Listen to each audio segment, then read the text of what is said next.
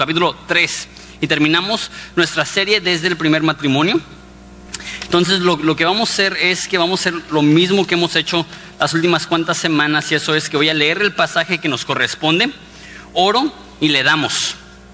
También eh, otro anuncio es que eh, hoy terminamos la serie desde el primer matrimonio la semana que viene vamos a tener un mensaje especial por ser domingo de resurrección y después empezamos con el libro de Apocalipsis. Entonces va a, ser de mucha bendición. Ya lo he estudiado para el Instituto Bíblico y es un, libro que creo yo muchas personas enseñan equivocadamente con el enfoque incorrecto y va a ser una bendición poder a lo mejor desmentirnos de algunas cosas y a lo mejor comprobar algunas cosas que ni siquiera sabíamos que estaban en la Biblia. Oren por mí porque no es un libro fácil de, interpretar, pero sí es un libro que va a ser de muchísima, muchísima bendición para tu vida.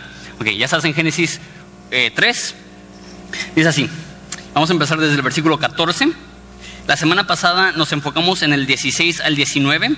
Hoy nos vamos a enfocar en el 14, 15 y 21. Entonces dice así. Y Jehová Dios dijo a la serpiente, por cuanto esto hiciste, maldita serás entre todas las bestias, entre todos los animales del campo, sobre tu pecho andarás y polvo comerás todos los días de tu vida.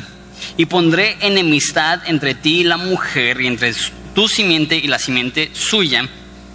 Esta te herirá en la cabeza y tú le herirás en el calcañar. A la mujer dijo, perdón, vamos a brincar el versículo 21, y dice así, y Jehová Dios hizo al hombre y a su mujer túnicas de pieles y los vistió. Oramos. Padre, te damos gracias porque cada semana podemos estudiar tu palabra y no nos has dejado en oscuras, no nos dijiste, pues simplemente haz lo que queramos o, simplemente haz lo que nosotros creemos que, es correcto. Tú nos has dado instrucciones claras de cómo vivir. Y Padre, entiendo que, que el tema del matrimonio y el tema del amor y el tema del romance eh, a veces es grato, pero también muchas veces eh, sentimos un hueco en nuestro corazón por los errores que hemos cometido, por los errores que eh, han cometido en contra de nosotros. Y Padre, te pido que en esta mañana tú puedas a través, a través del Evangelio abrir nuestros ojos a la libertad que tenemos en ti. Te amamos, Padre, te damos gracias por la muerte de Jesús. Te pido que, nos ilumines para poder aprender algo en esta mañana, en esta tarde. En nombre de Jesús. Amén. Okay. Primer pregunta que quiero responder, y, lo respondí en la primera semana de Muéstrame tu Gloria, perdón, de Muéstrame tu Gloria, ya me fui hace como dos años atrás, la, primera semana de desde el primer matrimonio, y la pregunta es, ¿por qué dar una serie de siete semanas en el matrimonio? Hay muchos solteros en la iglesia, hay mucha gente que no está casada, ¿qué le vas a decir tú a gente que tiene 30 años de casado cuando tú apenas ya estás cumpliendo tres años de casado? Y, todas esas son preguntas válidas, entonces les doy dos razones por las cuales... Eh, tuvimos esta serie de, matrimonio. Primero, creo que es bastante obvio. El 90% de los humanos eh, se casan. Entonces es, una, es un gran porcentaje. Entonces, aunque no estés casado, es muy posible que, vas a estar casado en algún momento. Entonces eso es de beneficio no solamente para los casados, sino para los solteros. Y dos, eh, obviamente, el estar casado implica muchas cosas y, y, es tan importante saber lo que la Biblia dice acerca del matrimonio que yo creo que, que obviamente es una buena inversión de siete semanas estudiar lo que la Biblia dice acerca del matrimonio. Pero hay un motivo más grande, que a lo mejor no les he hecho tanto hincapié porque quería enfocarme en eso en esta semana, y eso es que pocas cosas nos hacen tan conscientes de nuestras propias insuficiencias que el matrimonio. Hay pocas cosas que te pueden hacer por un lado, sentirte tan bien de ti mismo y por el otro lado, hacerte sentir tan mal de ti mismo. Si saben lo que estoy hablando, hay veces en el matrimonio que dices, mi vida es increíble y hay veces en tu matrimonio que dices, trágame tierra, que venga Jesús, ya estoy listo para la serie Apocalipsis, no porque me interesa Apocalipsis, pero porque ya estoy harto de mi matrimonio. Y de hecho, no es plan con maña que tenemos una serie de matrimonio y después una serie de la ira de Dios, no van de ninguna forma vinculados los dos conceptos, pero hay personas, no, hay personas, todos los que estamos casados pasamos por momentos en los cuales nuestro matrimonio es oscuro, difícil y como dije, porque tenemos testigos, muchas veces sentimos que están sacando lo peor de nosotros, pero realmente es que nos estamos enfrentando como realmente somos y puede ser un poco desesperante. Ahora, esto no es malo, eso es lo que la gente más odia del matrimonio. La gente dice, yo quiero casarme para ser feliz y a lo mejor en ocasiones vas a estar feliz, pero Dios nos dio el matrimonio, ¿se acuerdan? Para ser santos, para glorificar a Dios. Eh, cuando Dios le dijo a Adán, no comas del árbol prohibido, es cuando dijo, él necesita ayuda idónea. O sea que el matrimonio fue diseñado para ayudarnos a caminar en santidad. ¿Y de qué forma nos ayuda a caminar en santidad? Muchas veces expone en nuestro corazón áreas donde estamos mal, áreas deficientes. Una vez más, no es malo. ¿Por qué? Porque cuanto más conscientes estamos de nuestros pecados, más fácil es llegar a Jesús en arrepentimiento. Entonces, en este estudio no me voy a enfocar tanto en el matrimonio. Me voy a enfocar más en qué tan malos somos Bienvenidos a Horizonte. Y número dos, vamos a enfocarnos en qué tan importante es la cruz de Cristo para hallar salvación, no solamente del infierno, no solamente de nuestros pecados, sino también de Satanás y de nosotros mismos, que, desesperadamente necesitamos que Dios nos sane. Ok, ¿de dónde saco el, el título de hoy que es protoevangelio? Eh, esa palabra protoevangelio es latín, eh, la, usó por primera vez alguien que se llama Justino, que fue un mártir del segundo siglo, y él se refería a, Génesis 2.15 como el protoevangelio. Protoevangelio es eh, latín que significa el primer evangelio. Justino, como cientos de personas creían, y creen que esa es la primer mención del Evangelio en la Biblia. El Evangelio es que tú y yo somos malos. El Evangelio es que nosotros necesitamos un intermediario para poder llegar a Dios. El Evangelio es que porque nosotros le hemos fallado a Dios, no hay nada que nosotros podemos hacer para estar bien con Dios. Entonces Dios viene, toma forma de humano. Él vive la vida perfecta que nosotros no vivimos. Él muere la muerte que nosotros merecíamos haber muerto. Y Él resucita para ofrecernos el regalo de la vida eterna. Eso es el Evangelio. Esto no es un mensaje exclusivo para el Nuevo Testamento. Es fácil pensar que el Antiguo Testamento trata de la historia de Israel y trata de los sacrificios y trata de la ley, y ya el Nuevo Testamento trata de Jesús y trata de la cruz y trata del sacrificio. No es así. Desde el capítulo 3 ya estamos viendo señales de la cruz, ya estamos viendo señales del Evangelio. Les leo el, versículo, dice así, versículo 15. Dice, y pondré enemistad entre ti, aquí le está hablando a Satanás, y la mujer, entre tu simiente y la simiente suya. Este, hablando de Jesús, te herirá en la cabeza, o sea, que te va a aplastar, y tú le herirás el calcañar. Ese es el concepto, que Jesús en la cruz destruyó a Satanás, y Satanás en la cruz lastimó, sin destruir, pero lastimó a Jesús. De hecho, hasta el productor Mel Gibson tenía un concepto del protoevangelio, porque no sé si se acuerdan de la película La Pasión de Cristo la primera escena que es Jesús en el huerto aplazando la cabeza de la serpiente, ese concepto lo sacó de Génesis 3.15, es el, es el proto-evangelio. Eh, pero vamos a retroceder un poquito, vamos a ver por qué es necesario este concepto de que Jesús debe destruir a Satanás. Recuerdan, eh, y eso ya lo hemos mencionado varias veces, Génesis 2.25, de hecho toda la, última parte de Génesis 2 narra la perfección que Dios había creado. Dice que, que, todo era bueno en gran manera en Génesis 1 y en Génesis 2 dice que, Adán dijo, eso es carne de mi carne, hueso de mi hueso, por esta razón dejará el hombre a su padre y a su madre y se unirá a su mujer y ambos estaban desnudos y sin vergüenza. Entonces el matrimonio es perfecto, la intimidad es perfecta, la comunión es perfecta, la comida es perfecta, no hay dolor, no hay tristeza, no hay tragedia, no hay nada malo. De repente Génesis 3 llega. Y por nuestro orgullo y por el orgullo de Satanás somos engañados en creer que no necesitamos a Dios y que por eso podemos comer del fruto prohibido para llegar a ser como Dios, para que nosotros podamos decidir qué está bien y qué está mal y no necesitar a Dios que nos mande. Y eso resultó en nuestra caída, eso resultó en nuestra maldición. Y cuando cae la humanidad hay cierta responsabilidad que Dios le pone a Satanás. Le dice a la serpiente, lo leemos en versículo 14. Dice así, por cuanto esto hiciste, maldita serás entre todas las bestias, entre todos los animales del campo, sobre tu pecho andarás y polvo comerás todos los días de tu vida. ¿Qué es lo que está haciendo? Está haciendo una maldición. Aquí vemos que Jesús se pudo haber quedado, que Dios se pudo haber quedado en el cielo y hubiera dicho, ¿sabes qué humanidad? Ya estuvo, Ustedes por su cuenta, yo por la mía, pero el hecho que Él estaba dispuesto a, intervenir demuestra el amor que Él le tiene a su creación. Ok, protoevangelio es Génesis 3.15, es lo que la mayoría de personas ven como la primera mención del Evangelio. Yo no creo que es la primera mención. Si puedes retroceder poquito, vea Génesis 1 en tu Biblia. Vamos a leer los primeros tres versículos en tu Biblia para demostrarte que ese concepto de pecado, tinieblas, oscuridad y la gracia de Jesús que nos puede sacar de eso no es algo que inició en el Nuevo Testamento, es algo que inició en la primera frase de la Biblia. Génesis 1 dice, en el principio creó Dios los cielos y la tierra y la tierra estaba desordenada y vacía. Okay, entonces Dios crea un ambiente en el cual puede haber oscuridad y puede haber vacío.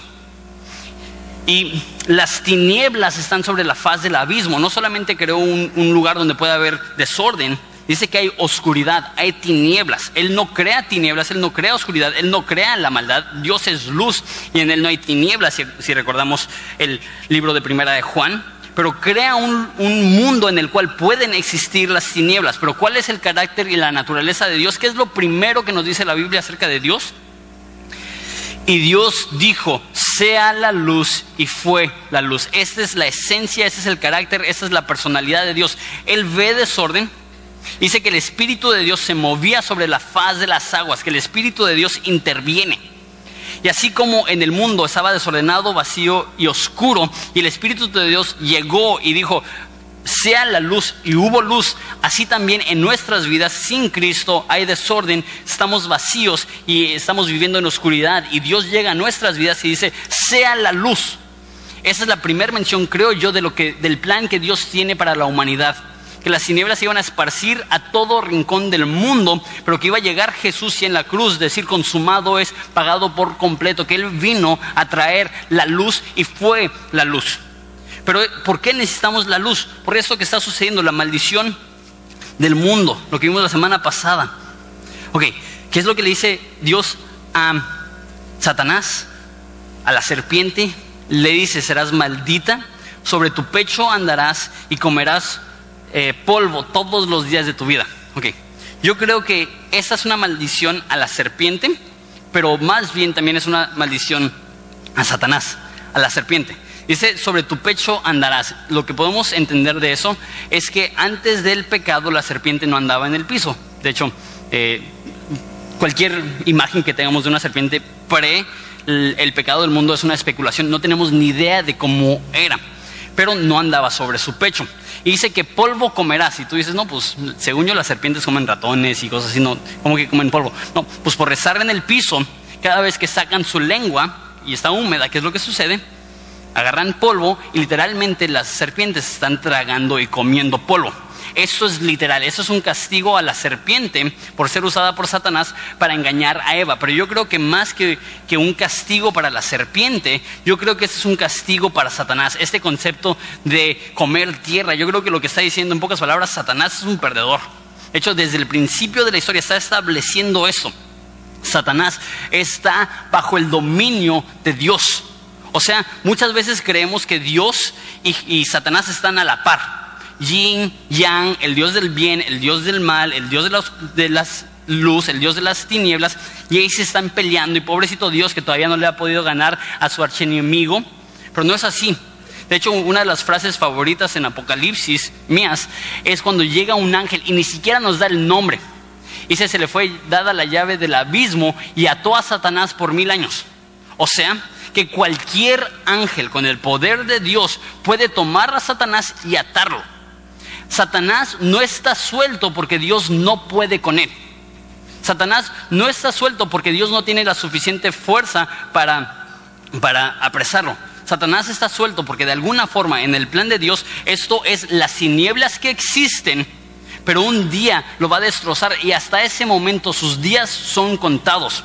No solamente Satanás no es comparación con Dios, sino que un cristiano que tiene el poder de Jesucristo en él, le dice Pablo a la iglesia en, Romanos que Satanás, perdón, que el Dios de paz aplastará a Satanás en breve bajo tus pies. ¿Qué es esta promesa? Que si dentro de ti como cristiano opera el mismo poder que resucitó a Jesucristo de los muertos, Satanás no puede destruirte.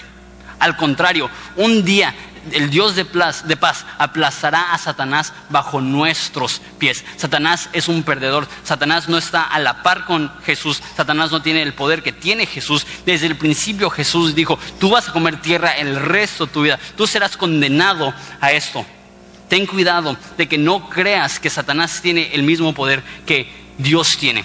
Y es muy raro porque muchos cristianos viven con temor a que Satanás esto y Satanás el otro. Y yo digo, Satanás ya ha perdido, Satanás ya fue sentenciado. Continuamos versículo 15. Pondré enemistad entre tus, entre las, pondré enemistad entre ti y la mujer. Yo antes pensaba que eso significaba que las mujeres le iban a tener miedo a las serpientes, aunque sí, muchas mujeres le tienen miedo a la serpiente, no es lo que está hablando. Porque mira lo que dice, no solamente entre ti y la mujer, sino, dice, entre tu simiente y la simiente suyo. Simiente es las, las descendencias. O sea, los hijos de la mujer, los humanos, van a tener ese conflicto con la serpiente. Una vez más, así como el arrastrarte sobre tu pecho y el comer tierra, no creo que solamente sea literalmente lo que pasó con la serpiente, también habla de que Satanás se está arrastrando ahorita y que Satanás está comiendo polvo. Así también creo que cuando dice pondré enemistad entre tu simiente y su simiente, no está hablando de hombres y una serpiente, una víbora, está hablando de hombres y Satanás. Que la Biblia dice que estamos en una guerra espiritual la Biblia dice que no estamos en una guerra contra carne y sangre, sino contra huéspedes de maldad, contra potestades y principados. Y esa es la, verdad. Satanás es un perdedor. Satanás no tiene nada que ver con el poder de Jesús. Satanás podría ser destruido en cualquier minuto si Dios así quisiera. Pero al mismo tiempo, una persona que no tiene al Espíritu Santo dentro de él está totalmente a la deriva. La Biblia dice en Primera de Juan que todo el mundo está bajo el maligno. Y necesitas escucharme. Necesitas prestar atención y más si no eres cristiano. O, más si tú sabes en tu corazón que pones esta, esta máscara cristiana, pero realmente no vives conforme a las escrituras, realmente no amas a Jesús, realmente no le has dado tu vida a Jesús. Si tú no tienes al Espíritu Santo dentro de ti, estás en una lucha con Satanás que no puedes ganar. Esa es una lucha con Satanás que vas a perder, que has perdido. Por eso dice la Biblia que todo el mundo está bajo el maligno. Dice en primera de Juan que, que para esto se revelan los hijos del diablo. Escúchame bien, no lo digo para juzgar, lo digo en amor intentando decir la verdad. El estar neutral en la guerra es estar a favor de Satanás. No es que sea el bien y el mal y nosotros estamos en medio, es que si no tenemos a Jesucristo dentro de nosotros, ya hemos cedido, ya hemos perdido la guerra. Y eso es lo que sucede, hay, hay pleito, hay enemistad. Satanás odia a Dios. Y porque Satanás odia a Dios, Satanás odia cualquier cosa que Dios ama. Y porque Dios ama a la humanidad y porque Dios te ama a ti, Satanás te odia y te quiere destruir. Necesitas protección necesitas salvación. Necesitas que alguien más grande que tú, alguien más poderoso que tú, que te defienda. Por eso da esa promesa. Finales del versículo 15. Esta te herirá en la cabeza y tú le herirás el calcañar. No me gusta cómo lo traduce la reina Valera. Aquí parece estar diciendo que la mujer va a herir la cabeza, esta, y que Satanás va a herir el pie de la mujer. Eso no es lo que quiere decir en, el original. De hecho, les leo dos traducciones que creo que están un poco mejor en esa. La NBI dice eso, de hecho está en la última parte de la pantalla. Dice, este, entre tu simiente y la de ella y su simiente, o sea, no, no Eva, no la mujer, su simiente te aplastará la cabeza, pero tú le morderás el talón. Esa es la, la NBI, la nueva versión internacional. Me gusta como lo dice la, la traducción al lenguaje actual. Dice, pondré enemistad entre sus descendientes y los tuyos. Un hijo suyo te aplastará la cabeza y tú le morderás el talón.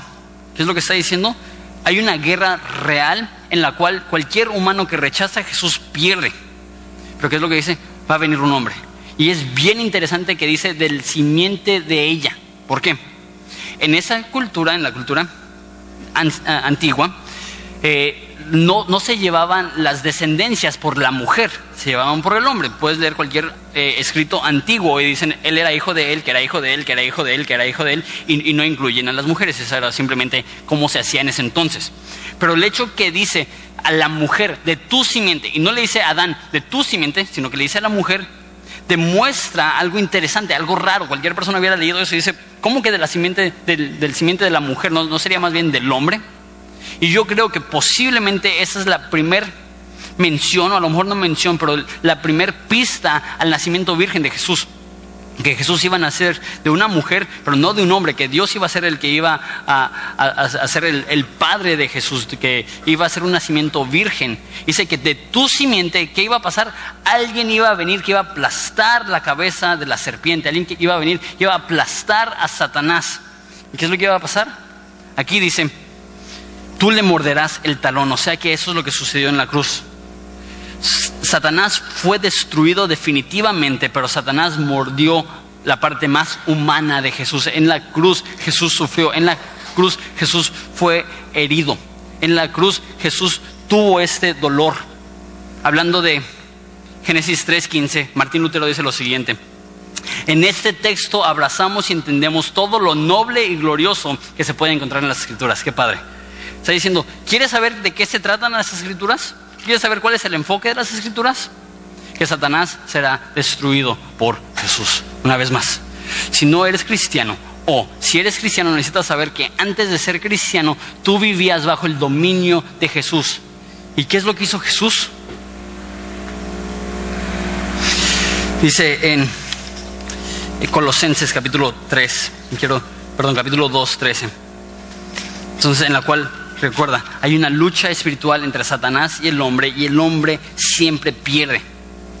Mira lo que hizo Jesús, esos Colosenses 2.13, si lo pueden poner en pantalla, por favor, dice, y a ustedes, estando muertos en pecados y en la incircuncisión de su carne, les dio vida juntamente con Él, perdonando todos los pecados anulando el acta de los decretos que había en contra de nosotros, que, era, que nos era contraria, quitándola en medio y clavándola en la cruz. Y aquí está el versículo clave. Y, y despojando los principados y las potestades y los exhibió públicamente triunfando sobre ellos en la cruz. Ese es el momento cuando Jesús aplasta la cabeza de la serpiente. Ese es el momento cuando Jesús, perdón, cuando Jesús aplasta la cabeza de la serpiente, cuando Jesús aplasta la cabeza de Satanás Mira lo, que dice, estábamos muertos. Y dice que teníamos un acta de decretos que era contra nosotros. Velo de esta forma. Cada vez que pecas, es como si se estuviera escribiendo. Ok, tal persona hizo esto. Tal persona hizo esto. Entonces todas las cosas malas que has hecho están escritas. No solamente las cosas malas, todas las cosas buenas que no has hecho también están escritas. Y un día Vamos a llegar y vamos a tener que rendir cuentas por eso. Vamos a estar ante un juez justo, perfecto, y va, a tener un acta de decretos. Es decir, eso hiciste, eso hiciste, eso hiciste, eso hiciste. A lo mejor tú estás aquí y tú no crees en lo que dice la Biblia, tú no crees en una moralidad general. No, sí, resto. Vamos a decir que todas las veces que tú has dicho en tu vida, no me gusta esto, o estoy en contra de esto, o esto me parece mal si se escribiera una lista todas las veces que tú dijiste, eso no me parece, y en otra lista se escribiera todas las veces que tú hiciste las mismas cosas que tú dijiste que no te gustan, y te juzgaran en el último día, no por la ley perfecta de Dios, por tu ley, por todo lo que tú has dicho, eso está mal, eso está mal, eso está mal, eso está mal. Imagínate, si te juzgaran por tu propia ley, si me juzgaran por mi propia ley, por lo que yo creo que es correcto e incorrecto, yo sería culpable, tú serías culpable. Ahora imagínate la ley perfecta de Dios. ¿Qué tan larga sería tu lista? ¿Qué tan larga sería mi lista? Dice Spurgeon que la mente más brillante no puede contar ni los pecados de un día. Ahora imagínate de toda la vida que, que hemos transgredido la ley de Dios, hemos ofendido a Dios, hemos blasfemado el nombre de Dios y lo que merecemos es que se presente esta lista al final de los tiempos y que nos digan, hizo esto, esto, esto y quién sabe cuántos, cuántas horas tomará leer esta carta. Eso es un problema. ¿Y qué es lo peor? Satanás significa acusador. De hecho, en Apocalipsis dice, le, le llama el dragón el acusador de los hermanos. Satanás tiene acceso a esa lista y siempre te está diciendo, tú eres esto, tú eres esto, tú eres esto, tú eres esto. Y va ante Dios, ante el trono y dice, Él hizo esto, Él hizo esto, Él hizo esto, Él hizo esto. Y constantemente nos está acusando, constantemente nos está atacando. Ok, ¿Qué es lo que hizo Jesús? Escucha esto. Jesús anuló el acta de decretos que había en contra de nosotros y la clavó en la cruz. Imagínate la lista. Quita tu lista, el pergamino, la enciclopedia. Toma eso, lo clava al madero y dice, ya estuvo. Jamás lo volveré a abrir, jamás lo volveré a ver. Esos tus pasados presentes, pasados y futuros. Cualquier cosa que has hecho mal ya está escrita, pero al mismo tiempo ya fue borrada, ya fue eliminada, ya fue desechada. Si esto es cierto, Dios no tiene nada en contra tuya. Mira lo que dice acerca de Satanás. Dice, al hacer esto, dice, despoja a los principados. Otra traducción dice, le quita las armas. O sea, ya no tienen con qué atacarte. Ya es un león sin dientes despojó a los principados y las potestades y los exhibió públicamente, burlándose de ellos. Triunfó de ellos sobre la cruz. Por eso dice la Biblia que no hay condenación alguna a los que están en Cristo. ¿Por qué? Porque cualquier cosa que te culpaba, cualquier cosa que te hacía culpable, Dios ya lo borró. Dios ya lo perdonó. Dice eh, en Romanos 8, ¿quién acusará a los elegidos de Dios? Es Dios el que justifica. Si Dios es el juez perfecto y Él dice limpio, y Él dice perdonado, y Él dice santo, ¿en qué corte te pueden juzgar? Si el juez más alto, el rey de reyes, señor de señores, ha anulado el acta de decretos, se ha burlado públicamente, ha exhibido públicamente a las potestades que estaban en contra nuestra, ¿quién nos podrá condenar? ¿Quién podrá eh, acusar a los elegidos de Dios? Es Dios el que justifica. ¿Quién se atreve? Satanás ya no puede. Satanás ya no te puede culpar. ¿Por qué? Porque cualquier cosa de la cual te pueda culpar ya fue limpiada en la cruz de Cristo. Dios no te va a culpar. ¿Por qué? Porque eso es lo que significa ser justo. Que Él ya no ve tus pecados y que Él te trata como si fueras perfecto. Y si Satanás ya no te puede culpar. Y si Dios no te va a culpar no tienes que llevar esta autocondenación, no tienes que llevar esta autoculpa. No eres un juez más alto que Dios. Si Dios te perdona, puedes vivir en libertad, puedes disfrutar los regalos que Dios te da. Escúchame bien, si esto es cierto, si, Jesús despojó las potestades y los principados sobre la cruz, Satanás no tiene dominio sobre ti. Satanás no tiene autoridad sobre ti. Tú no le rindes cuentas a Satanás, tú no le rindes cuentas al enemigo. Y lo, decimos seguido porque es tan contrario a lo que dice la Biblia, pero un cristiano no puede ser poseído por un demonio. ¿Por qué? Porque él ya los despojó. Él, él ya se burló de ellos públicamente. Él ya quitó el acta de decretos que estaba en medio de nosotros. Lo digo de esa forma. Jesús en la cruz se humilló de una vez, perdón, eh, Jesús en la cruz humilló y de una vez y por todas destruyó la obra de Satanás en tu vida. Satanás ya no puede contra ti. ¿Por qué? No porque tú seas una gran persona, no porque tú seas más poderoso que Él, porque Dios te ha perdonado y si Dios, que es más grande que cualquier cosa, te ha declarado justo, ¿quién es Satanás para venir y decirte lo contrario? ¿Y, qué tiene esto que ver con matrimonio? chale Jonathan, está padre, pero pensé que era desde el primer matrimonio. Esto lo cambia todo.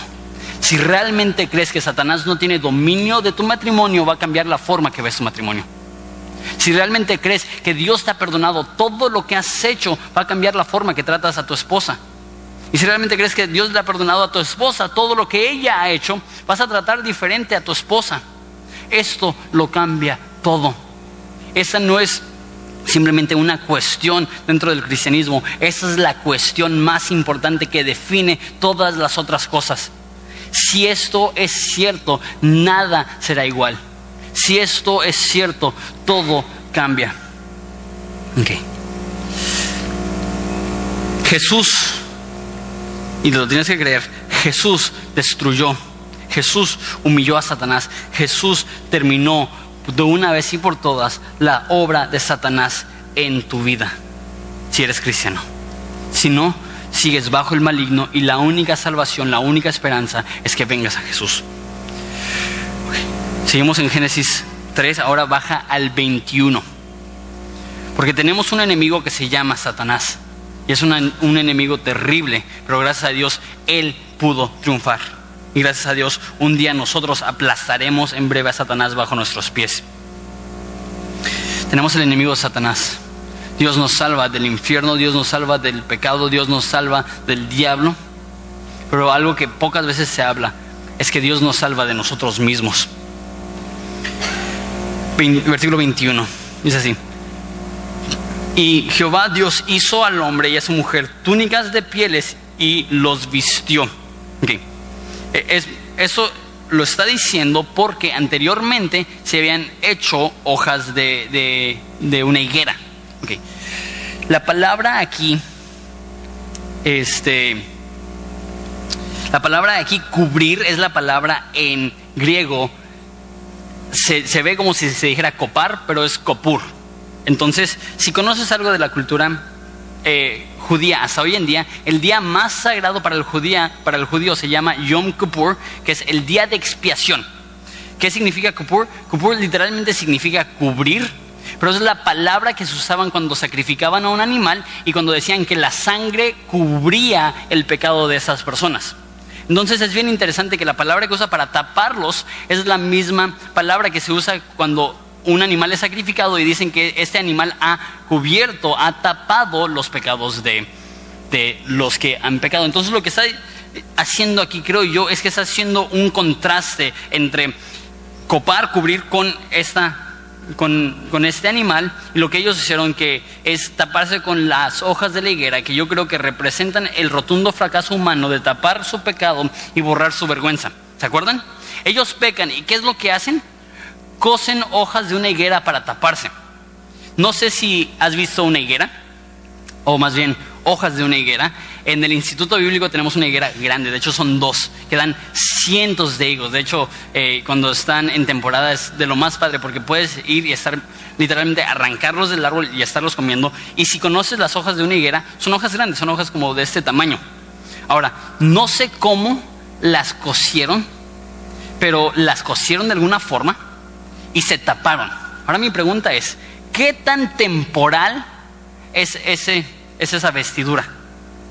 Y, es, muy raro el concepto de, hojas de la higuera. De hecho, si no sabes qué es una hoja de la higuera, es lo que usan en el arte del Renacimiento, cuando tienen todos los así los monos desnudos y les ponen una hojita de la higuera. Eh, eh, eso, es eh, el concepto mínimo del arte moderno. Pero tomaron esas hojas y se taparon. No solamente eso, son hojas bien ásperas. Digo yo, ¿cuánto tiempo pensaban que les iba a poder tapar? ¿Cuánto tiempo pensaban que iba a poder cubrir su vergüenza? Hojas. Sin embargo, eh, creo yo que eso representa el fracaso humano al querer tapar su propia vergüenza. Cuando tú pecas, sientes vergüenza. ¿Por qué? Porque deberías de, has pecado contra Dios, has ofendido a Dios. Cuando tú pecas, sientes vergüenza y hay diferentes cosas que usamos para taparnos, para no sentirnos tan mal, para no sentir tanta vergüenza. Yo creo que muchas personas se tapan detrás de las buenas intenciones, detrás de las buenas obras, detrás de la religiosidad, detrás de la moralidad. Spurgeon, la tercera vez que lo cito en este sermón, Spurgeon dijo que el camino al infierno está pavimentado de buenas intenciones. Hay muchas personas que sienten culpable y se quieren tapar con la hoja de venir a la iglesia. Pues vengo a la iglesia, no soy tan malo. Hay muchas personas que se quieren tapar con la hoja de memorizar la escritura. Pues leí la Biblia, Dios. Ya no me siento tan mal, ya no siento tanta vergüenza. Hay muchas personas que se quieren tapar dando su, su diezmo, dando su ofrenda. Dios ya di, Dios ya cumplí, Dios, yo ya no me siento tan mal. Y la, pregunta yo creo que tenía Dios es, ¿cuánto tiempo crees que va a durar eso? ¿Cuánto tiempo crees que eso va a poder tapar tu vergüenza? ¿Cuánto tiempo crees que eso va a poder tapar tu culpa? Es increíblemente temporal, igual contigo. Cuando pecas te sientes mal. Y sé que lo has hecho porque yo lo he hecho y yo creo que es parte de todo humano. Dios la regué, pero ahora sí te prometo que nunca voy a fallar a la iglesia. Dios, la regué, pero ahora sí te prometo, todos los días voy a leer la Biblia media hora. Bueno, cinco minutos, pero la voy a leer, te lo prometo. ¿Sabes qué? Ya, fallé, Dios, pero, te prometo que, que si me ayudas me voy a ir de misionero a China. Te lo prometo. Y empezamos a negociar con Dios. ¿Por qué? Nos sentimos mal por lo que hicimos y queremos tapar nuestra vergüenza con nuestras propias obras. Eso no es lo que hace Dios. Eso no es lo que dice Dios. Eso no es lo que quiere Dios. Dios llega y dice, les hace una túnica. Ahora la pregunta es, ¿qué tiene eso que ver? Yo creo que aquí está diciendo de la permanencia. Tú intentas tapar tu vergüenza y dura unos minutos. Porque cuando haces esas promesas, ¿cuánto tiempo tardas hasta que las rompes? ¿Cuánto tiempo después de que haces una promesa a Dios y dices, jamás vuelvo a hacer? ¿Cuánto tiempo tardas hasta que lo haces? ¿Un mes? ¿Una semana? ¿25 minutos? y es que así somos. La hoja de la higuera es temporal, la hoja de la higuera es, es incómoda. Él llega y dice, ¿sabes qué? Te voy a decir de algo mejor, de algo más permanente. Y esta es la primera vez que alguien muere o que algo muere más bien. Dios tiene que matar a ese animal para tapar los pecados, de, para tapar la vergüenza del ser humano. Así también tú y yo sufrimos de vergüenza, pero Dios mató a su Hijo para taparnos con la preciosa sangre de Jesucristo. Dice Colosenses que seamos vestidos de Jesucristo. Y ahora, ¿qué animal fue? No nos dice. Pero yo podría especular que, que es un cordero. ¿Por qué? Porque en el próximo capítulo, capítulo 4, vemos que Abel trae corderos a un sacrificio. Yo digo, ¿cómo sabía eso? Si no es que Dios ya había matado primeramente un cordero. Yo creo que los vistió con las pieles de este cordero y, y Juan el Bautista reconoce esto. Y miles de años después, cuando ve a Jesucristo, ¿qué es lo que dice? He aquí el Cordero de Dios que quita el pecado del mundo. Tú sientes vergüenza, yo siento vergüenza. Tú y yo nos queremos esconder de Dios. Dios llega y dice, no, no tienes que esconder. Yo puedo cubrir ese pecado, yo puedo tapar esa, esa maldad, puedo borrar estas cosas. Más increíble. No, tengo tiempo para, ir allá y, desarrollarlo, pero Romanos 5 habla de este concepto del primer Adán y el segundo Adán. El primer Adán es Adán de Génesis. Dice que por el pecado de uno la muerte fue, fue dada a todos. Pero después dice, hablando del segundo Adán, hablando de Jesucristo, que por la obediencia de uno vida fue dada a todos así como tú y yo sentimos vergüenza, Dios viene y a través de su sangre te limpia del pecado, te limpia de la maldad y ya no tienes por qué sentir esa vergüenza. Eso es libre. Velo de esa forma. Yo tengo un hijo. Juanito tiene año y medio. Cuando él hace algo que no debe, mi deseo es restaurar la relación no, no, no disolverla, no, no, no destruirla. Así también Dios, Él creó a la humanidad y en este momento hay separación, en este momento hay vergüenza. ¿Qué es lo que hace Dios? Dios quita, Dios remueve. Ya vimos, Dios anula el acta de decretos que era en contra nuestra y ahora somos declarados libres. Como dice eh, Pablo, de ser hallado en Dios no teniendo mi justicia que es por la ley, sino su justicia, la justicia de Dios que es por la fe. Eh, por favor, a lo mejor eso ya lo he escuchado mil veces. Te pediría que no dejes que la repetición cause callos en tu corazón para que pierdas el asombro de cuán increíble es esto. Pero posiblemente sé que hay mucha gente que está llegando a Horizonte, sé que hay muchas personas que son nuevos, sé que hay muchas personas que a lo mejor nunca han considerado esto. Si eres cristiano. Dios ha removido tu pecado, dice eh, el salmista, que has removido mi transgresión tan lejos es al oriente del occidente.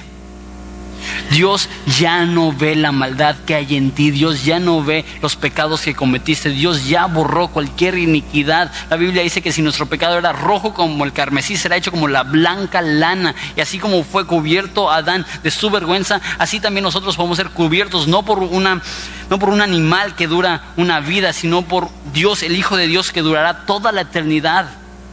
De aquí en adelante somos limpios, de aquí en adelante somos puros. De aquí en adelante no tenemos de qué avergonzarnos. Y hasta se escucha raro. Porque estamos tan acostumbrados a coser hojas de la higuera que decimos, pues Jonathan, necesito esta vergüenza. Necesito esta pena, necesito sentirme mal. Si no, ¿por qué voy a ir a la iglesia? Voy a la iglesia porque me siento mal y me quiero sentir cerca de Dios. Y si me quitas eso, pues ya, ¿para qué leer la Biblia? Si, si ya no me siento culpable, ¿para qué dar, darle a la iglesia? ¿Para qué servir? No te estoy diciendo eso para quitarte la motivación, te estoy dando eso para darte la mejor motivación, que es cómo no amar, cómo no servir, cómo no tener comunión con un Dios que dio todo por ti, por un Dios que te puede limpiar, por un Dios que te quiere limpiar. El concepto de Kippur es esto, es expiación, es tapar, es limpiar, es borrar. Dios borra tus pecados. Dios te trata como si nunca hubieras pecado y Dios te trata como si tú fueras tan santo y perfecto como Jesucristo. Y tienes que creerlo, tienes que creerlo. Yo creo que muchas personas se enfocan en lo que el cristiano debe de hacer y se nos olvida que antes de saber lo que debemos de hacer, necesitamos saber en qué creer. ¿Y en qué debemos de creer? En este. Este es el mensaje de salvación para todo el mundo que Dios se despojó de sí mismo, se hizo en forma de carne, fue humilde hasta la muerte y muerte de cruz y que ahora por esa muerte, ahora por ese sacrificio, tú y yo podemos tener vida.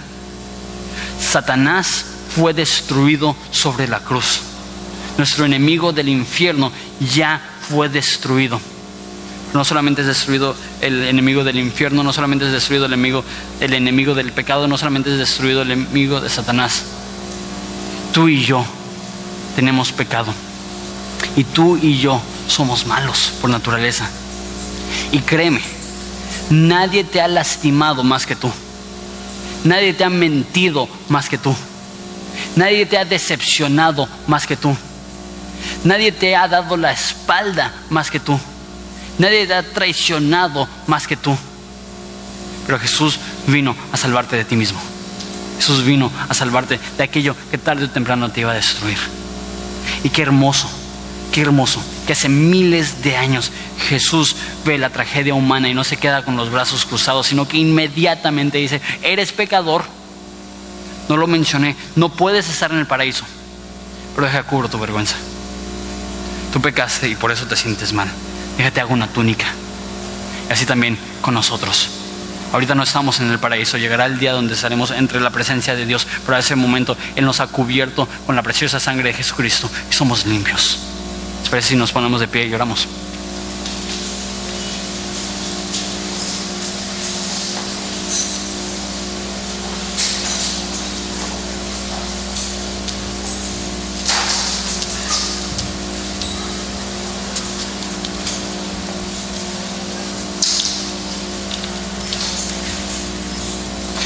Voy a pedir a todos que cierren sus ojos. El mensaje, el pasaje que mencioné de Romanos, lo voy a leer. Dice así que como por la transgresión de uno vino la condenación a todos los hombres. De la misma manera, la justicia, por la justicia de uno vino a todos los hombres la justificación de vida. Porque así como por la desobediencia de un hombre los muchos fueron constituidos pecadores, así también por la obediencia de uno, los muchos serán constituidos justos. Pero la ley se introdujo para que el pecado abundase, mas cuando el pecado abundó, sobreabundó la gracia. Ese es el mensaje de la cruz. No importa qué es lo que has hecho, hay perdón. No importa de dónde has venido, hay perdón. No importa qué atrocidad has hecho. Dios te ama y Dios te quiere perdonar. Y como lo dije, si eres cristiano es cuestión de creerlo. Si es cristiano es cuestión de decir, Dios, yo creo que tú moriste por mis pecados y ahora yo no tengo que morirme de la vergüenza. Es decir, yo creo que tú tomaste mi castigo y ya no tengo que autocastigarme. Oramos. Jesús, este mensaje es tan importante. Es el, es el Evangelio. Es el hecho que tú destruirás de una vez y por todas a Satanás algún día. Pero al mismo tiempo en la cruz tú le desarmaste, tú lo despojaste, tú le removiste los dientes con los cuales nos mordía. Y ahora tenemos un acusador, pero nos acusan en vano. Ahora tenemos una persona que, que nos está tentando, pero si permanecemos en ti nos tienta en vano. Y tenemos una persona que nos odia. pero ni siquiera nos damos cuenta porque tenemos un Dios que nos ama. Jesús, te ruego por los corazones de cualquier persona aquí que no te conoce. Te ruego que ellos puedan ver que eso no solamente es de vida o muerte, que eso es una cuestión de cosas eternas. Aquí decidimos a qué Dios adorar, aquí decidimos a quién le vamos a ser fiel, aquí decidimos quién tomará el primer lugar en nuestro corazón. Padre, no sé cuántas personas están aquí y simplemente no te conocen. A lo mejor les enoja las cosas que digo.